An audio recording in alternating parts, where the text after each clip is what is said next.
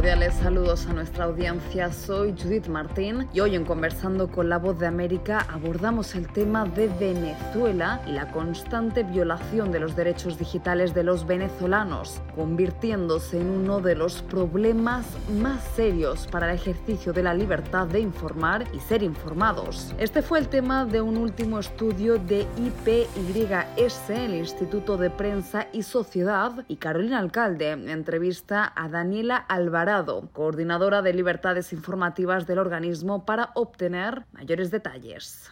Creo que el hallazgo más preocupante de nuestro informe sobre la situación de derechos digitales en Venezuela es que continúan las acciones de asedio, de censura y de control.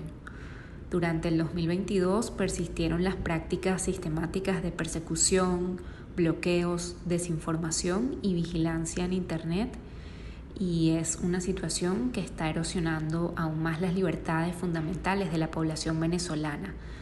Se trata de medidas restrictivas que ocurren en un país con una infraestructura de telecomunicaciones muy precaria y desactualizada, impidiendo el acceso a una conectividad equitativa, accesible y de calidad en todo el territorio nacional. Este reporte anual es una muestra de que en Venezuela la libertad de expresión en la red sigue en declive debido a las amenazas, la criminalización y el hostigamiento hacia la prensa crítica, acciones que son parte de una estrategia para socavar la independencia y la pluralidad de los medios en todos los ámbitos y que también afectan el espacio cívico digital.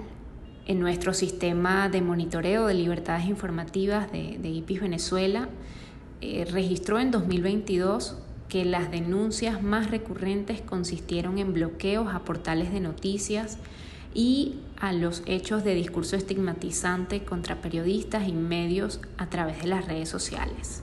Pero nos preocupa especialmente que las medidas restrictivas en los espacios de información, tanto en línea como fuera de ella, no solo están condicionando el ejercicio del periodismo y de la libertad de expresión en Venezuela, también fomentan la autocensura entre los medios, los periodistas y la sociedad. Otro motivo de alarma es que los ciudadanos tampoco se salvan de estos controles y del manejo de sus datos a través de mecanismos de vigilancia. El gobierno ha entendido la importancia de almacenar información personal y por eso lleva a cabo estas medidas arbitrarias con la complicidad de plataformas digitales que recopilan estos datos sin ninguna autorización por parte de los usuarios que utilizan estos servicios. De manera que, bueno, estamos hablando de un panorama muy preocupante para las libertades informativas, para el ejercicio de la libertad de expresión, para el ejercicio del periodismo en Internet. Y bueno, estos son los hallazgos principales que revela nuestro informe sobre derechos digitales. Aprovechamos a consultar qué se puede hacer desde la sociedad civil y la comunidad internacional para hacer frente a la censura digital en Venezuela. Considero que lo más importante que podemos hacer desde la sociedad civil y la comunidad internacional es continuar fortaleciendo las capacidades de los periodistas, medios y organizaciones en materia de seguridad y de los derechos digitales. También es clave educar a la ciudadanía sobre su derecho a saber para propiciar la defensa de ese derecho y en ese sentido la defensa de los periodistas, de los medios de comunicación que son vulnerados. Es mediante estas estrategias de alfabetización digital que lograremos combatir los riesgos que actualmente restringen nuestros derechos civiles y políticos y que podremos favorecer a la construcción de una sociedad democrática.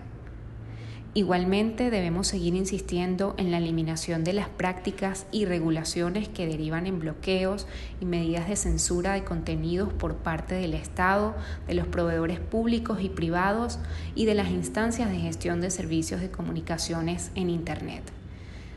También debemos elevar nuestra exigencia al gobierno y a los responsables de políticas públicas en materia de telecomunicaciones, para que promuevan mecanismos que incentiven y fomenten la actualización tecnológica y el acceso a un Internet de calidad y de amplia cobertura nacional.